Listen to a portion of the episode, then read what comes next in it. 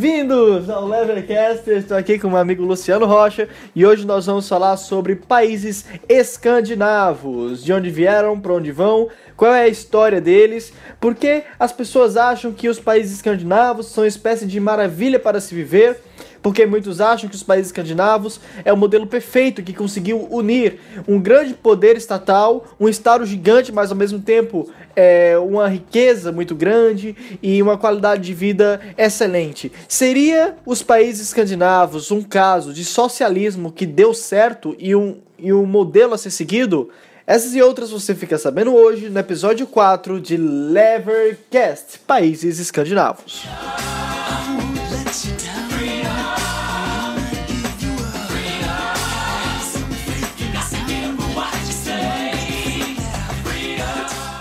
É isso aí, Will. Hoje vamos citar os países escandinavos. Né? Boa tarde a você, boa tarde aos nossos ouvintes aqui do Levercast. Eu é, gostaria de agradecer a todos que estão aí acompanhando os nossos podcasts, né? os episódios semanais que nós liberamos. E nós vamos citar agora esses países, né? que também são conhecidos como países nórdicos, por se situarem ao norte do continente europeu. É, o termo Escandinávia, né, em um sentido mais estrito, ele abrange é, especificamente três países: né, a Suécia, a Noruega e a Dinamarca. Né. Em um sentido mais amplo, ele também pode abranger a Finlândia, que fica faz ali fronteira com a, Su, com a Suécia, e também a Islândia, que é aquela ilha lá do mais ao norte da Europa, que para quem assistiu a Euro 2016, né, ficou bastante conhecida pela sua seleção, que simplesmente surpreendeu, eliminou a seleção inglesa, e tem como um dos seus principais atrativos a seguinte comemoração.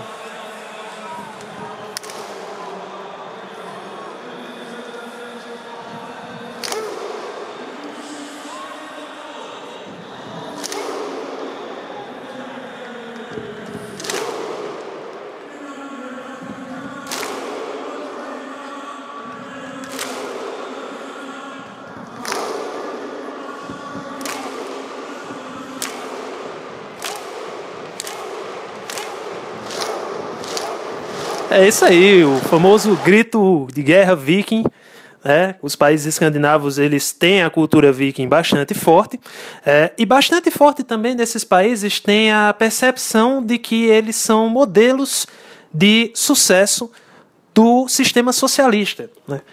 Muitas pessoas, principalmente aquelas que não conseguem explicar por que, que um sistema como o socialismo gerou tantas mortes, tantas guerras e tantos episódios de escassezes e fome é, em praticamente todos os países que foi aplicado, né, como Cuba, União Soviética é, e atualmente na Venezuela, aqui vizinho ao Brasil, é, essas pessoas né, preferem esconder esses casos e aí se é, usam como boia de salva-vidas os países escandinavos. Né? Elas apontam sempre que eles são modelo de um país que, com um Estado grande, né, um Estado que fornece vários tipos de serviços, né, a maioria deles de forma gratuita, embora todos nós saibamos que seja através de uma pesada carga tributária e de pesados gastos públicos, é, esses países, é, teoricamente, teriam conseguido ter sucesso nessas áreas. E aí nós vamos mostrar que a verdade é um pouco diferente, né, que longe de, de de apresentarem políticas totalmente socialistas. E apesar de todas essas intervenções, como impostos altos, é, e carga tributária e gastos do governo, os países escandinavos, na verdade, eles possuem algumas características que nos faz dar cor aos socialistas quando os socialistas dizem que é, o Brasil deveria seguir mais o modelo sueco, modelo dinamarquês ou outro tipo.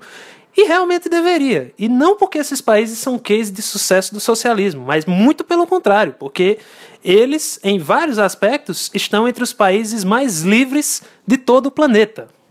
Entretanto, eles nem sempre foram tão livres assim, né? O que acontece é que esses países, eles começaram a acumular riqueza sendo liberais. Depois eles passaram por um momento de, de fraqueza, né? Fraqueza ideológica, viraram um pouco para a esquerda, pro, mais para o lado da social-democracia. O fato é que esses países eles não eram tão liberais assim. Esses países eles estão se liberalizando agora. E para você entender por que esses países estão se liberalizando e por que eles ranqueiam tão alto no índice de liberdade econômica, é preciso que você entenda a história desses países. É preciso que você entenda como políticas nefastas levaram esses países a desconstruir uma riqueza que eles tinham construído antes.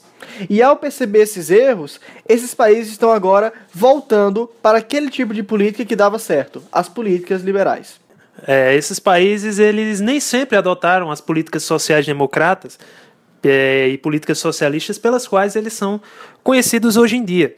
É, eles tiveram um período é, onde eles estiveram entre os países mais livres da Europa. Né? A Suécia, em determinado período, ela chegou a ter alíquotas de imposto de renda, é, questão de, burocracias é, e liberdade de empreender, por exemplo, maior do que os Estados Unidos. É, e para a gente introduzir essa parte, né, eu vou falar um breve resumo do contexto histórico, depois o Will vai começar a falar um pouco mais sobre é, a Suécia. Quando se fala em países escandinavos e liberdade econômica, né, boa parte do material que se encontra na, na internet é a respeito da Suécia. É, isso porque, durante muitos séculos, é, a Escandinávia, ela na verdade foi uma grande Suécia. É, aqueles países, né, Noruega, Finlândia, Dinamarca, eles foram por muito tempo partes do, do reino da Suécia. Né? E esse reino da Suécia, ele já tem uma história em relação ao comércio que remete à Idade Média, com a construção e implementação da chamada Liga Hanseática. Né? A Liga Hanseática era uma liga formada por Hansas, né? essas Hansas eram cidades, nas quais é, o comércio no continente europeu começou a se desenvolver depois lá da, da queda do, do Império Romano, da instituição do feudalismo, foi exatamente quando o comércio nessas cidades começou a se desenvolver. E aí a Escandinávia, né, ela teve um papel fundamental nisso aí, apesar da Liga Hanseática ser capitaneada pela influência alemã, né, a maior parte das cidades era de origem alemã ou prussiana, mas a Escandinávia também tinha seus representantes. Por exemplo, é, o condado de Scania, na Suécia, que quem conhece algum caminhoneiro, tem caminhoneiros na família, vai conhecer esse nome, já que é uma das principais empresas de caminhões do. do já que é uma das principais empresas de fabricação de caminhões da Suécia.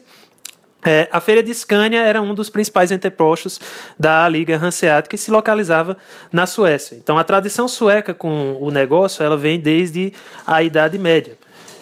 Então, a tradição é, da Suécia com comércio e integração entre os países, ela vem daí, né? E isso vai ser fundamental para explicar por que, que a Suécia se desenvolveu ao longo do, dos anos, né, dos séculos, mesmo depois que esses países se tornaram independentes, como a Noruega, a Finlândia, a própria Dinamarca, que depois colonizou a Islândia. Muito bem, Luciano. E uma coisa interessante, inclusive, é que se você tiver o Spotify baixado no seu celular, sabe que Spotify é uma empresa sueca. É uma coisa interessante. E se você escuta o Spotify de um, de um celular da Sony Ericsson, sabe que Sony Ericsson também é uma empresa sueca. né? Então, é, a, a Suécia ela é um, um, um, país muito convidativo ao empreendedorismo, comércio, a troca de mercadorias entre as nações, a especialização, é, que talvez em até outro episódio a gente é, entre mais em relação a isso, falando sobre como a especialização, isso aí vai mais para Adam Smith. Eu vou falar mais sobre Adam Smith nesse episódio também. Mas o fato é que a Suécia é um dos países mais liberais do mundo, certo? E os países escandinavos, eles são bem liberais. Isso fa facilita a criação de novas empresas. E também, quando ele era. Quando esses países escandinavos eram mais liberais do que são hoje, isso também facilitou a criação de muitas empresas. Na verdade, um dado interessante é que a maioria das grandes empresas escandinavas, grandes empresas, é, aqui para ser mais específico, suecas, elas foram criadas antes de 1970. Depois de 1970, é, foram criadas novas empresas, mas não conseguiram o sucesso e a grandeza que a é, que as mesmas empresas que foram criadas antes. Então você tem que o grande o período de ouro da Suécia, aqui para ser bem específico, ela não foi o período da social-democracia. O período de ouro da Suécia antecedeu esse período.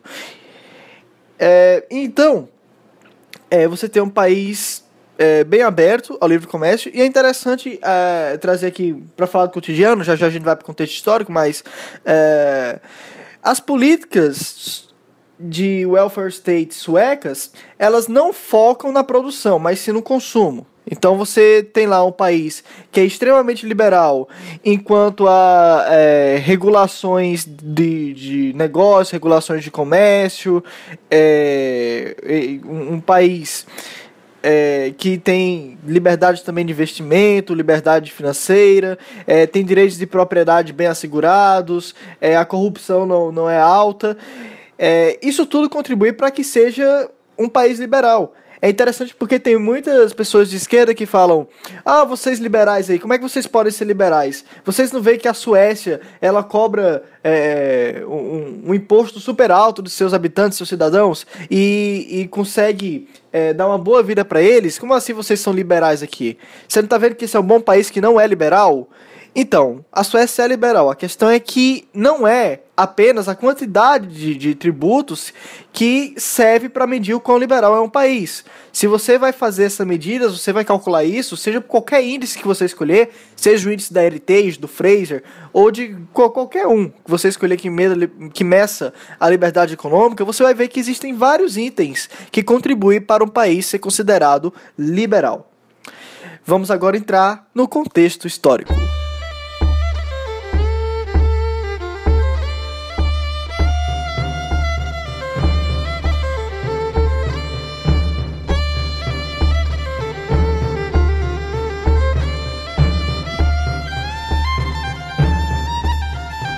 É, eu vou começar falando do contexto histórico da Suécia, porque como o Luciano já disse, é, os outros países escandinavos eles eram bem ligados à Suécia, tá? Então a, a, Finlândia fazia parte do Reino Sueco, depois a Dinamarca e a Noruega também fizeram parte do Reino Sueco. Então, para entender a Escandinávia como um todo, precisamos entender a história sueca.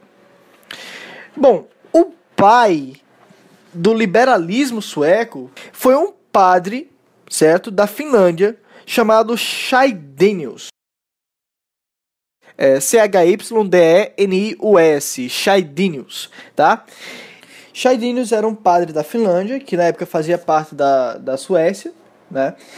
E em 1763 ele escreveu um ensaio, né? E esse ensaio era direcionado a, resol a resolver uma pergunta, né? E qual pergunta era essa? A pergunta era por que tantas pessoas é, eu não sei se eu pronunciei deixam a, Su a Suécia. Porque nessa época, em 1763, é bom você entender que nós não tínhamos ainda um país liberal. Era um país é, monárquico, né? E por mais que monarquia não implique que não tenha liberalismo, mas era um país monárquico e autoritário e colocava se severas restrições no comércio, no livre mercado. E Chadino escreveu esse ensaio, né? Porque tantas pessoas deixam a Suécia. Você tinha uma taxa de, imigra de emigração muito grande. E o que Chadinius concluiu nesse ensaio é que não havia nada de errado com a emigração. O problema era o, o sistema que fazia as pessoas emigrarem. Então é basicamente isso. O problema não está no indivíduo, nesse caso. O problema está nas condições políticas que são desfavoráveis aos indivíduos. Era a condição de vida política que fazia que as pessoas emigrassem. A condição é, que é completamente ostensiva aos, ao livre comércio e às liberdades em geral. Inclusive, isso faz me lembrar um artigo do, do Leandro Narlock, porque é que tantas pessoas costumam migrar dos países que têm maior regulação trabalhista para os que têm menores regulações trabalhistas. Né? É um artigo muito interessante do Leandro Narlock, que vou estar colocando aqui na descrição também. Mas é basicamente isso. As pessoas emigram porque as condições de vida delas nos países em que elas estão são ruins à liberdade. Então, Chaidinius é, sabendo disso, vai começar a ser um ativista pró-liberdade, tá? Inclusive é, com a ajuda dos fazendeiros, né? É, a grande reivindicação desses liberais é, suecos, liderados por Chaidinius nessa época, aqui de no século XVIII, era em relação a dar aos pequenos proprietários, fazendeiros, direito de propriedade e liberdade da regulação estatal, da, da restrição sobre o comércio que eles sofriam tanto. Lembrando que isso é, leva a criar uma espécie de corporativismo, né? Enquanto você é, dá aqueles que são mais ricos aos oligopolistas, né? É, a grande chance de estar tá conseguindo é, negociar e fazer comércio com mais facilidade. Essas grandes cargas, essas grandes taxações recaem e têm um maior peso sobre aqueles pequenos proprietários, aqueles pequenos agricultores e donos de fazenda em geral. Só fazendo um adendo ao que o Will colocou, né, essa questão do, dos proprietários rurais quererem é, maior liberdade para si, é, foi inclusive uma das motivações que, alguns séculos antes, motivou a criação da Magna Carta na Inglaterra. É, os proprietários é, os no, a pequena nobreza e proprietários de terras na Inglaterra sentiram-se injustiçados porque o rei governava com total autoritarismo, com mãos de ferro, sem levar em conta os interesses dessa população. E aí, após um pequeno início de conflito, guerra civil, é, esses nobres e proprietários obrigaram o rei a assinar a Magna Carta, que é considerado por muitos o primeiro documento é, que tem como objetivo limitar o poder do rei e fazê-lo dividir esse poder com um, um grupo que represente o interesse desses nobres, desses pequenos proprietários, né, da população em geral, e esse grupo veio a ser conhecido como o Parlamento Inglês. Então essa noção é, sueca, ela também se manifestou em outros locais, como por exemplo a Inglaterra, e motivou a criação da Magna Carta. Então, o Chaidinos ele começou a se tornar popular entre os fazendeiros, né? É, é, é, bem interessante quando a gente começa a estudar história, né? Que esquerdista normalmente diz, ah, vai estudar história. Então, a gente estuda história e o que mais a gente vê é que as questões liberais não estão relacionadas a defender os interesses da elite, mas a defender os interesses daqueles que são mais pobres e daqueles que têm mais necessidade. Então, nesse caso, não foi diferente. O Chadinos começou a ganhar popularidade entre os fazendeiros e se tornou um parlamentar. E como parlamentar, né, ele levou o parlamento a passar leis que garantiam a liberdade de comércio e a reduzir subsídios, a baixar os impostos e mais importante ainda, Scheidinius, ele conseguiu fazer com que a Suécia aprovasse uma lei de liberdade de imprensa. Havia uma determinada censura naquela época e a partir daí é, o debate poderia ser estabelecido e as revistas e a, e a imprensa começou a florescer então. Teve um panfleto do Chaidinius que foi mais importante que os outros. O panfleto se chamava O Ganho Nacional.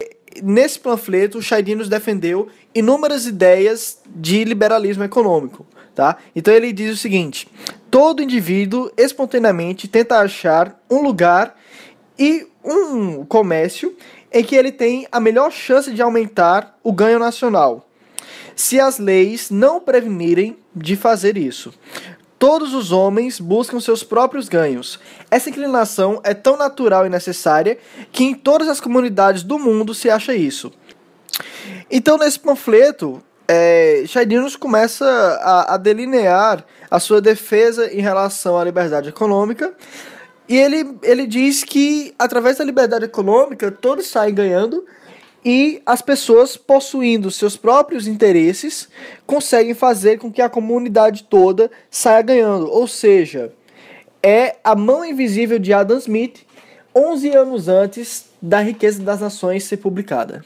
Então, Chadinhos foi ganhando influência e ele acabou influenciando também a elite cultural, né? Então, várias figuras importantes da elite cultural, que eram próximas inclusive ao rei, que era o rei Gustavo III, foram influenciadas pelas ideias de Chadinhos. Entre as pessoas, a gente pode citar o Niels von Rosenstein, que era um iluminista, e também o poeta Johann Henrik Kellgren. Eu não sei se eu citei corretamente. É, eu não tenho ascendência sueca, então perdoem aí, que é aqueles que tiverem. E o rei, ele acabou sendo convencido a assinar uma lei de liberdade de religião, que era defendida por Chadinius, e dar aos judeus o direito de se estabelecerem na Suécia. Então, olha que interessante, né? Liberdade de religião, liberdade de imprensa, é, abriu mais o comércio, diminuiu as tarifas. Então, Chadinius foi o grande pai do liberalismo sueco, isso no século XVIII. Entretanto, aconteceu o imprevisto. O imprevisto foi que o rei, né, que começou a, a se dar para esse lado das ideias liberais, ele foi assassinado em 1792 e é interessante a gente colocar em pauta aqui, mais uma vez, que o liberalismo ele não é para defender a elite, mas é para defender o direito de propriedade dos pequenos. Então você vê aí que quando o rei começou a desafiar a elite, que tinha privilégios, privilégios esses fiscais, de subsídio, de até de regulação, a gente sabe que a regulação ela custa mais para os mais pobres do que para a elite, que consegue driblar a regulação com mais facilidade por ter mais dinheiro. Então começou a formar um determinado complô que culminou no assassinato desse rei. Então o que foi que aconteceu? É, assumiu o seu filho, Gustavo IV Adolfo, e o seu filho usou os poderes que ele recém adquiriu para censurar o debate político e suspender o parlamento, né? Inclusive, eu não sei se a gente pode dizer se isso era uma questão da personalidade do filho dele, ou se era por causa do determinado tumulto político que houve por um rei ter sido assassinado. Mas, de toda forma, foi uma grande supressão às liberdades individuais e econômicas. Entretanto, as ideias liberais não estavam mortas, e Georges Audlesper é, lançou é, uma, uma revista, né? E essa revista, ela trazia as notícias, trazia diversos assuntos, mas tinha aquela pitadinha de liberalismo no meio, tá? E Adlas Per, ele era também um grande liberal e inclusive foi o responsável por fazer a primeira tradução sueca do livro A Riqueza das Nações de Adam Smith.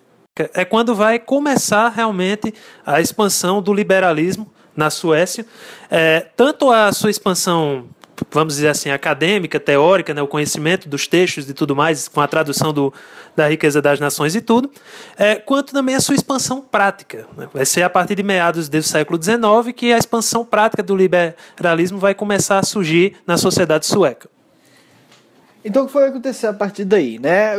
O, as políticas do rei Gustavo IV Adolfo né, levaram o país à estagnação e levou também a conflitos com a Rússia, a Dinamarca e a França, né? Lembrando que a Dinamarca nessa época ainda não fazia parte da Suécia, ela vai fazer posteriormente, né?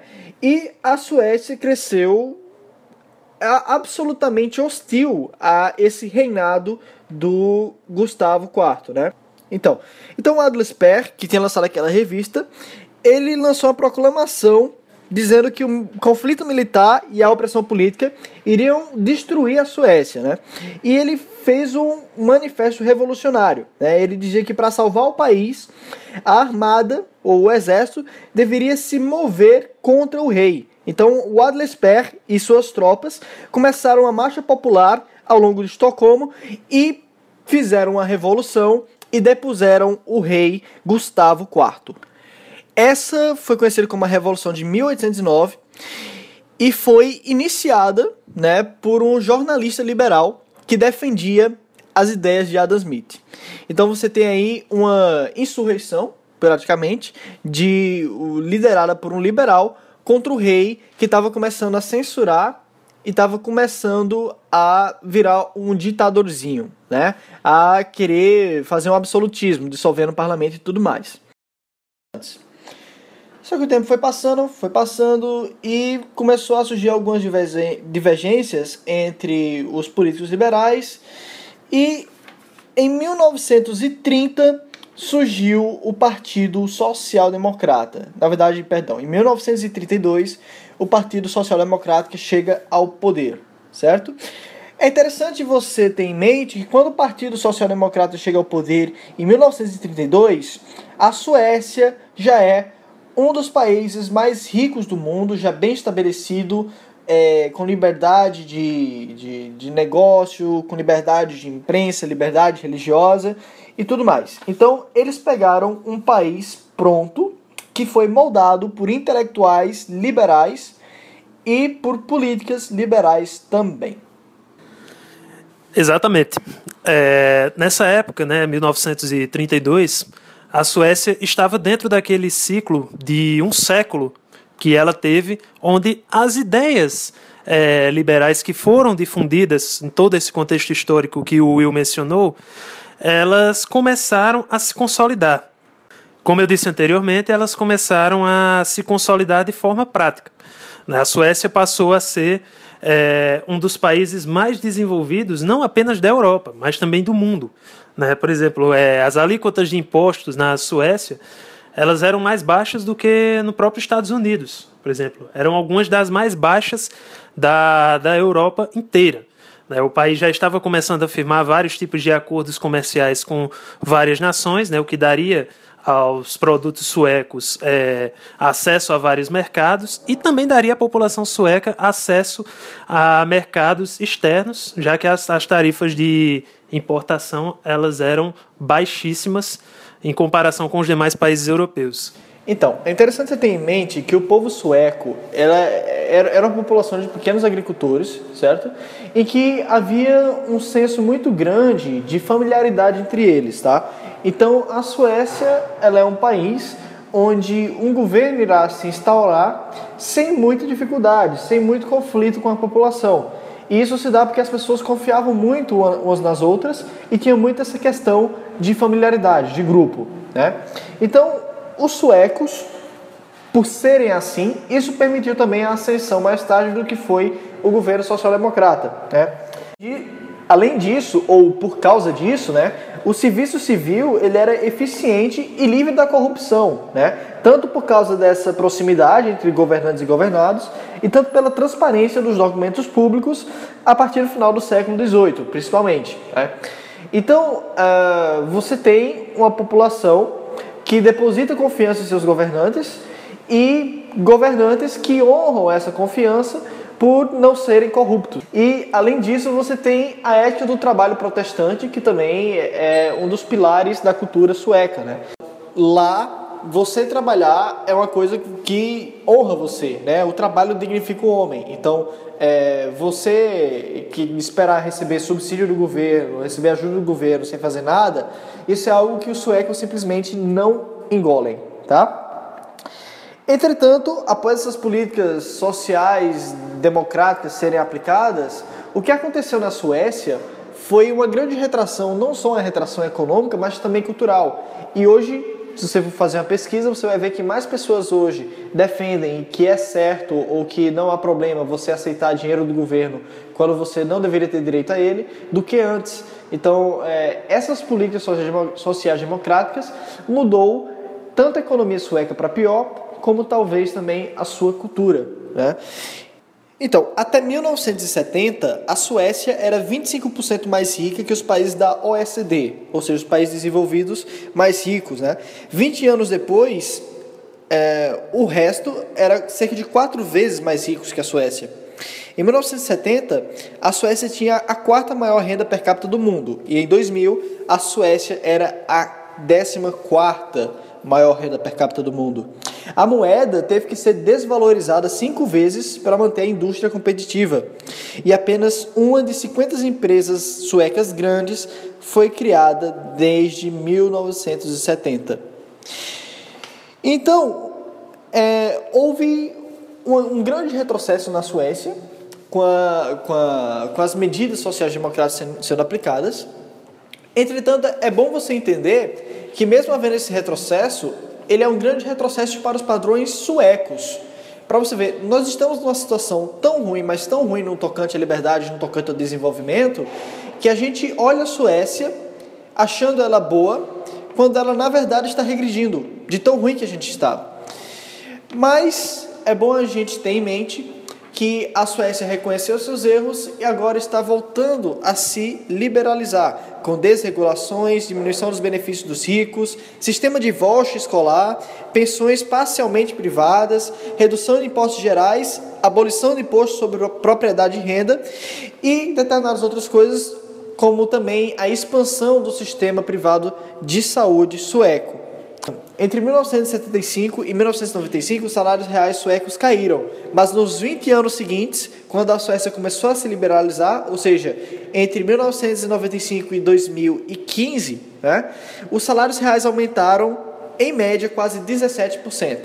Tá? Então você vê, a Suécia ela é um país que teve uma tradição liberal muito grande, que durante um determinado período, principalmente a partir da década de 1970 à década de 90, houve expansão é, de, de ideias intervencionistas, mas que agora está voltando a se liberalizar, está voltando a crescer novamente.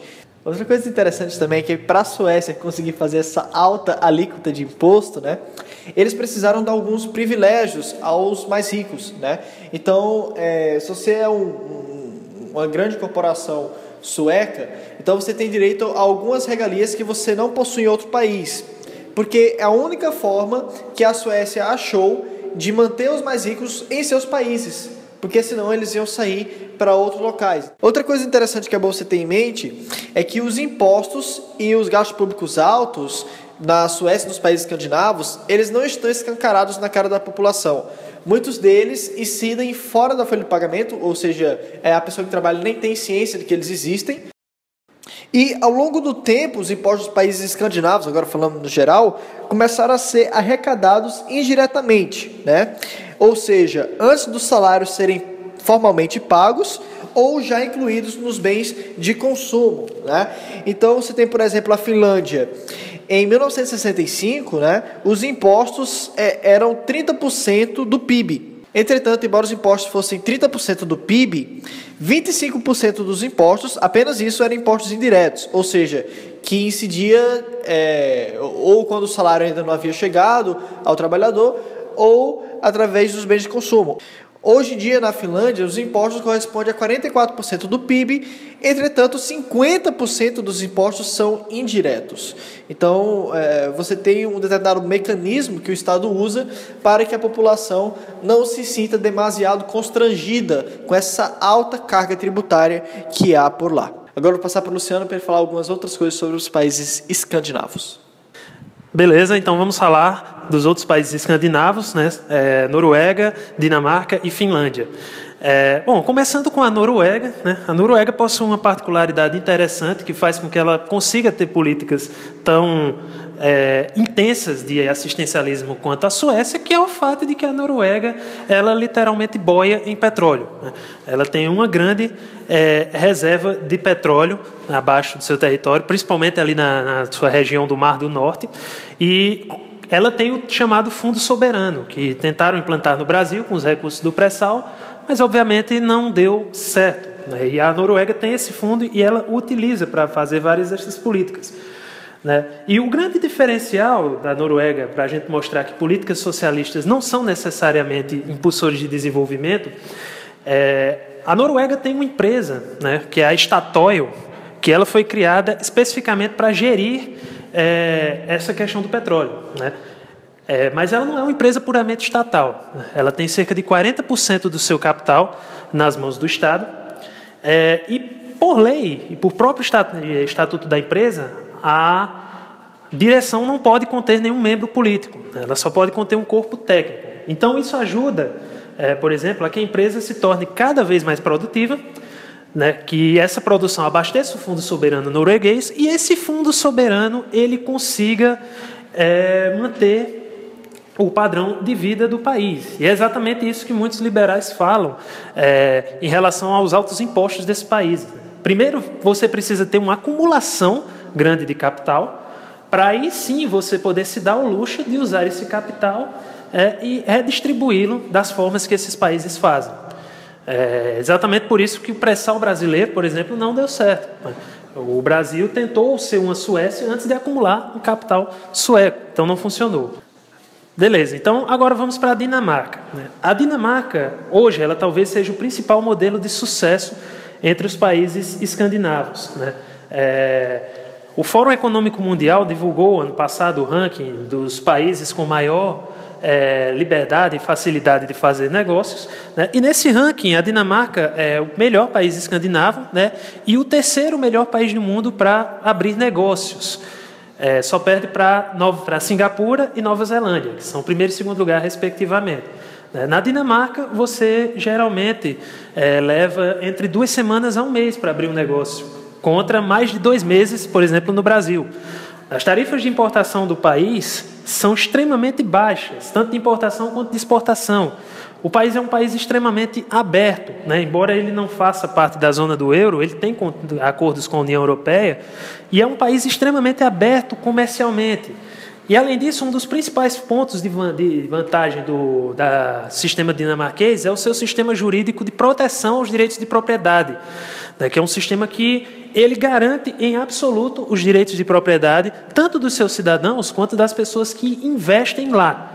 Então, um país que possui esse arcabouço jurídico, é, financeiro e de liberdade, ele tende a ser um país mais desenvolvido. É tanto que a Dinamarca, ela hoje supera a Suécia né, nesse quesito e já é o país mais livre, o país que mais cresce né, na Escandinávia. Agora vamos à Finlândia. Né? A Finlândia é bastante famosa por causa de duas marcas que são muito conhecidas: a Nokia e a Rovio, que para quem não conhece, é a startup que produziu o jogo Angry Birds. Então, o jogo dos Angry Birds é da Finlândia, assim como o Nokia 3310, aquele famoso celular bomba. Então, a Finlândia, é, ela é mais conhecida, além dessas duas coisas, também pelo seu sistema de educação, que é o considerado é, o melhor sistema educacional do mundo, embora não exista nenhuma universidade finlandesa entre as dez melhores do mundo, mas o sistema de educação básica da Finlândia ele sempre aparece nas primeiras colocações de rankings como o PISA, né, que é o principal ranking mundial de educação, e é, o ranking da OCDE, que o Will já citou aqui. É, e qual é o segredo da educação finlandesa? A educação finlandesa, como a gente sabe, é estatal, né? ela é financiada através de impostos, só que essa educação finlandesa ela tem uma particularidade muito interessante. Primeiro, você não tem na Finlândia o equivalente a um MEC. Então, você não tem um órgão que vai definir, por exemplo, é, no, lá em Helsinki, que é a capital do país, o que vai ser ensinado né, do sul até quase o Polo Norte. E isso é muito produtivo para as escolas, porque cada escola ela pode é, definir o currículo que melhor lhe aprovém. Né? E essas escolas, elas também têm muitos contatos é, durante o ano com os pais. Então, é, as escolas são praticamente geridas de forma indireta pelos pais, o que permite que a qualidade dessas instituições ela seja automaticamente é, avaliada com frequência. E além disso, existe algo que muitos professores aqui no Brasil, infelizmente, ainda são bastante resistentes em colocar, que é a questão das metas. Né? É, os conteúdos possuem metas determinadas de aprendizagem e ensino, e quando essas metas são cumpridas, os professores eles são recompensados, não apenas com dinheiro, né, mas também com capacitações, é, algumas bonificações em termos de férias, tudo isso. Então, é, fazendo um apanhado aqui, vocês podem ver que esses países eles possuem liberdade em todos os setores nos quais se destacam. Não é simplesmente o que acontece aqui no Brasil, de a gente dizer, ah, é só deixar na mão do Estado e nós vamos resolver, e o Estado vai resolver, vai centralizar, e, e as pessoas não precisam fazer nada. Não. Né? Esses países possuem um alto grau de liberdade econômica em todos os seus setores de destaque. E é exatamente isso que motiva com que esses países sejam desenvolvidos, e não o contrário. Então é isso aí, galera. Vamos encerrando aqui nosso é, quarto episódio do Levercast. Falamos um pouco sobre os países escandinavos. É, nós sabemos que não deu para aprofundar muito e para falar é, tantas coisas, é, mas fazer o que, né? A gente tem 30 minutos para falar é, a maioria das coisas que a gente tem para falar, mas a gente tenta nesses 30 minutos fazer o melhor que a gente pode. A gente, às vezes a gente extrapola um pouquinho, mas nesse episódio aqui a gente está se controlando para não extrapolar muito, porque o SoundCloud ele tem um limite de, de minutos é, por mês. Então é isso aí, galera. Se vocês gostaram, é, dá uma passadinha lá no apoia.se é, contribua, sejam nossos mantenedores, tá? Curta a página do Facebook, compartilhe, divulgue e você também pode estar contribuindo através da conta bancária que eu estou colocando é, aqui embaixo do episódio, na descrição. E é isso aí. Muito obrigado por ter nos escutado. Esse foi mais um Levercast.